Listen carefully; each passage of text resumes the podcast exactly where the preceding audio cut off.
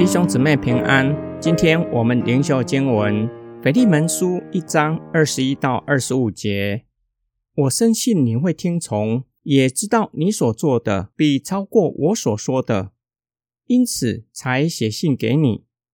同时还请你为我预备住的地方，因为我盼望借着你们的祷告，可以获得释放到你们那里去，为基督耶稣的缘故。和我一同作监的以巴佛，以及我的同工马可、亚里达古、迪马、路加都问候你。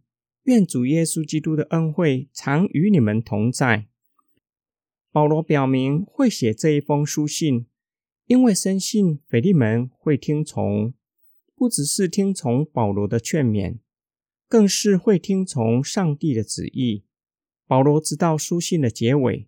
才诉诸使徒的权柄。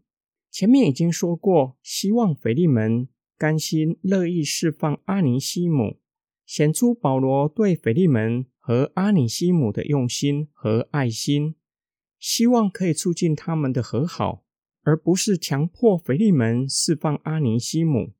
更重要的是引导腓利门，让他更深明白上帝的心意，以至于爱神所爱的。以爱心完成上帝的旨意。保罗也深信腓利门所做的，甚至会超过保罗所请求的。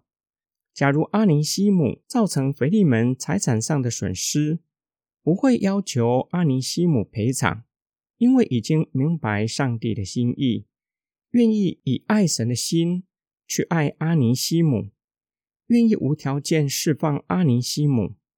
保罗请求腓利门为他预备住的地方，因为盼望借着众人的祷告，可以蒙神的恩典被释放，就可以去哥罗西见腓利门。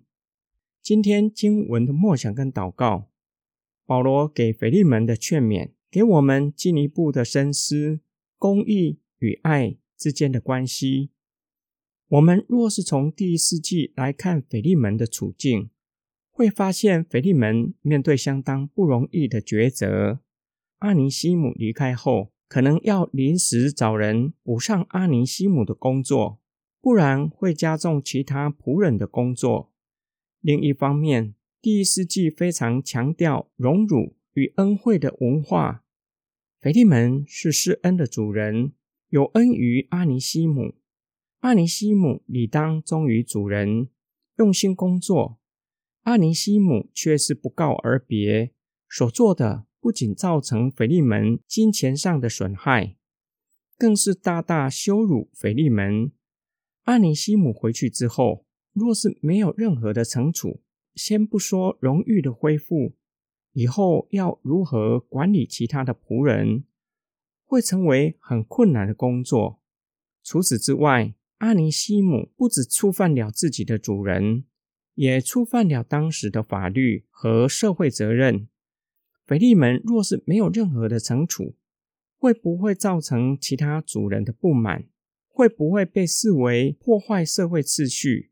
保罗循循善诱的目的，就是要腓利门明白上帝对他的心意，才能够跨越困境，让他做出合神心意的抉择。我们一起来祷告：爱我们的天父上帝。我们都知道，公义和慈爱都是你的性情。你也吩咐我们，你所要的善，就是行公义、好怜悯、存谦卑的心，与神同行。然而，要让他们保持平衡，实在不容易。不仅需要智慧，更是需要圣灵赐给我们恩惠，才能够保守我们的心灵，使我们不会愤愤不平。不会严厉的要求他人，也不会纵容自己，才能够让你的旨意成就在我们的身上。我们奉主耶稣基督的圣名祷告，阿门。